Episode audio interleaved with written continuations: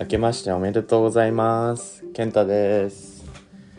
今日は新年一発目の収録ということで今年のテーマについて話していこうかなって思います。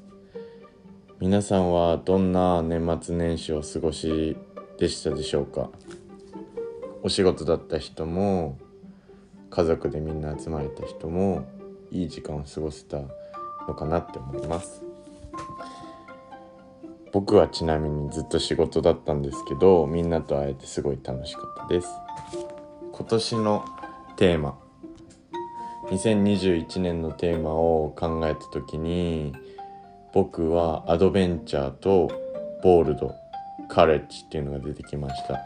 アドベンチャーっていうのは冒険心。いつでも自分の人生を冒険したいなって思って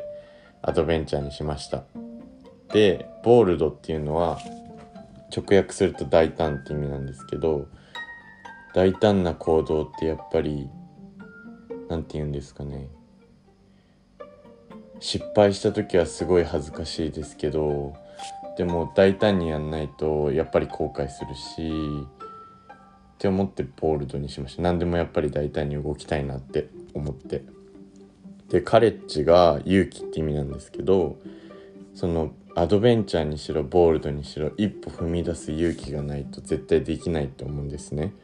だからカレッジを持って毎回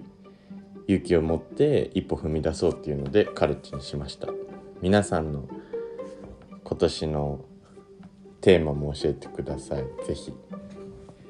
で今年のゴール立てました。まず自分の体をもっと大切にしたいなって思って今年の3月31日までにアスリートフードマイスターを取得します。で今僕読書すごい好きなんですけど毎週2冊読んで自分の知識量を増やして言葉にも重みを持たせたいなって思って2冊読もうと思ってます。でその2冊のうち1冊でもみんなに紹介することを絶対にしてアウトプットをしていきたいなって思いました。で今年は夏8月31日までにスカイダイビングをしてなんか生きてるってすごいなってもう一回実感したいなって思っています。はい。絶賛募集中です一緒に行く人。あとはヨガプラクティスヨガ僕やってるんですけどヨガ面においては週5回まず練習を絶対にします。でその週5回のうちに毎回自分と向き合ってプラクティス。マインドフルにそのマットに向き合うっていうことを意識してやりたいなって思ってます。で今年の年末12月31日までにはメンズのヨガコミュニティを自分で作りたいなって思っています。なんか僕がヨガ始めたきっかけとかヨガもっと広まればいいなって理由があるんですけど僕消防士だった時にヨガに出会って心がすごく救われました。なんでかっていうとやっぱ自分マットの上の自分だけに集中してって先生に言われてそのマットから出てもそのヨガの教えっていうのは生きるんだなって隣の人と比べないこととかポーズに執着しないこととか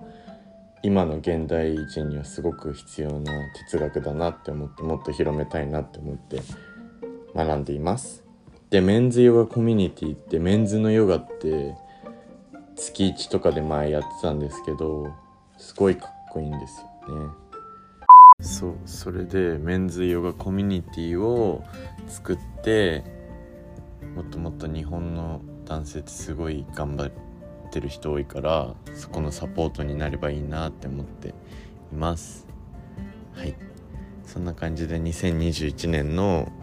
目標設定ちょっと一回シェアしてみたけどみんなの目標とかゴールとかあったらまた教えてください。それでは良い一年になりますように。バイバーイ。